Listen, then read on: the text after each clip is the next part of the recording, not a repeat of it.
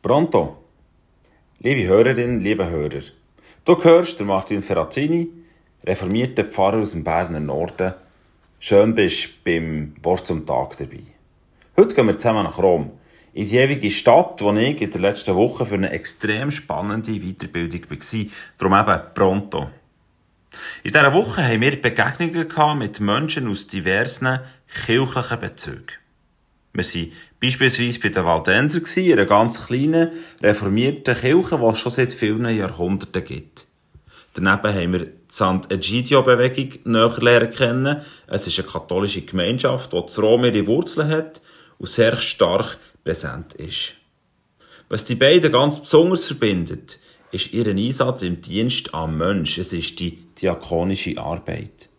Sie kümmern sich extrem um Menschen am Rand der Gesellschaft um Arme, Obdachlose, Flüchtlinge, die über das Meer kommen oder andere Wege nehmen. Es war sehr eindrücklich, zu hören, was sie alles wirken, welches Engagement sie leisten und den Bedürftigen helfen.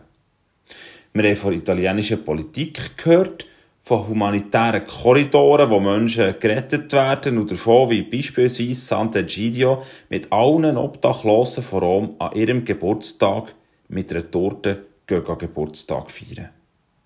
Uns allen in dieser Gruppe von Pfarrerinnen und Pfarrern in Weiterbildung ist das riesige Privileg wieder einmal bewusst worden, in der Schweiz dürfen zu leben.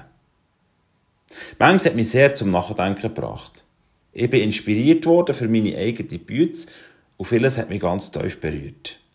Viel zu viel ist es für den Rahmen hier, darum beschränke ich mich auf das, was mich am meisten hat berührt. Jeden Abend gibt es dort als ganz zentrales Element von Sant'Egidio ein Abendgebet. Was heisst da eins? An 40 Standorten kommen jeden Abend Menschen zusammen für zu singen und zu beten, für zu hören auf das Wort von Gott und für einen Austausch. Spiritualität ist nicht nur ein kleiner Teil. Es ist nicht nur ein Einstieg in etwas anderes, ins Wichtige, was dann nachher kommt. Es ist nicht ein Warm-up, wie wir es vielleicht ein bisschen karikiert in unserem kirchlichen Leben häufig kennen. Nein, die Spiritualität. Das Wort von Gott ist im Zentrum vom Handeln. Die Besinnung gibt am Handeln Grund und Sinn. Es verortet der Dienst am Menschen im Zentrum bei Gott selber. Darum die allabendlichen Gebete, wo Menschen zusammenkommen und miteinander und füreinander da sind. Für unser zweites Abendgebet sind wir in Zippen auf völlig überfüllten Touristenquartier Trastevere gegangen. Im Vorfeld haben wir gehört, es sei ein Abendgebet in Erinnerung an die Migrantinnen, die vor ein paar Tagen vor der griechischen Küste sind versoffen. Und auch in Erinnerung sonst an Migranten, die ihr Leben haben verloren Wir haben schon ein bisschen mit mehr Leuten gerechnet als am Vorabend. Was wir aber vor der Kirche aus haben angetroffen, hat unsere Erwartungen übertroffen. Die Kirche war schon über eine Stunde vorher gut gefüllt. Gewesen. Vordran auf dem Platz in Trastevere hat es hunderte von Stühlen gehabt. Menschen haben Getränke verteilt, diverse Fernsehstationen haben sich aufgeregt und Leute interviewt. Neben der halben italienischen Fernsehlandschaft hat sich ziemlich die ganze lokale Kirchen- und Religionslandschaft versammelt für das Gebet.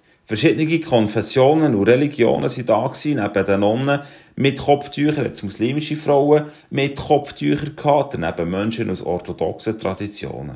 Jung und alt, reich und arm, alt Eingesessene und Neuankömmlinge im Land, Leute in Taler und Gewänder, ganz normale Menschen auf der anderen Seite. Insgesamt waren es über 1000 Menschen die sich für das Elend von Menschen auf der Flucht haben versammelt, für sich daran zu erinnern, und mit drin bin ich ich. Es hat mich sehr berührt, so viele Menschen zu erleben, wie sie zusammen singen und beten und hören. Es hat mich enorm bewegt, Namen von Menschen zu hören, die auf ihrer Flucht Richtung Hoffnung sind gestorben. Es hat mich betroffen gemacht, Einblick in die Geschichten von Menschen zu bekommen, die alles riskiert haben für ein besseres Leben. Es hat mich irgendwie auch hilflos gemacht, so Geschichten und Tragödien müssen zu hören, wo mir nach sind gegangen und wo ich doch gemerkt habe, dass es für mich trotz allem surreal und weit weg bleibt. Es hat gut da. Die Spannung einmal nicht für mich irgendwo vor einem Computer oder am Nattel wahrzunehmen und zu lesen die News, sondern mit und mit unter anderen Menschen zu sein. Es hat mir gut getan, dieser Spannung nicht passiv zu begegnen und schnell wieder abzuhaken, sondern aktiv etwas zu machen. Ich konnte der Hilflosigkeit aktiv begegnen, ich konnte der Sprachlosigkeit eine Sprache geben, ich konnte die Hoffnungslosigkeit, die Hoffnung bei Gott daheim wissen. Ich war bewegt, betroffen und aktiv auf einmal, im Wissen darum, dass es man noch viel aktiver werden kann, als viele Leute gibt, die Gott sei Dank Menschen aus ihrem Elend probieren zu holen. Komm Gott, haben wir gesungen. Komm mit deinem Geist. Schick uns deine Liebe und die Welt, die tut sich dann verändern. Von aussen gesehen ist es nicht viel, so ein Lied zu singen. Im Vis-à-vis von all dem vielen Elend, das herrscht, tönt es nach wenig. Aber was ich sicher in dieser Woche deutlich gelernt habe, ist, dass es nicht unwichtig ist. Dass es auch Lieder braucht, die vor Hoffnung und von Gott erzählen und davon, dass sich die Welt verändert. Es braucht Menschen, die die Hoffnung helfen mittragen und wach behalten. Menschen wie die Leute zu Rom. Menschen wie Sizilien und das Griechenland. Menschen wie die und mich, die durch das Aktivwerden die Hoffnung Wurzeln schlagen und die Veränderung anfängt. Die Welt hat es bitter nötig, dass wir es machen.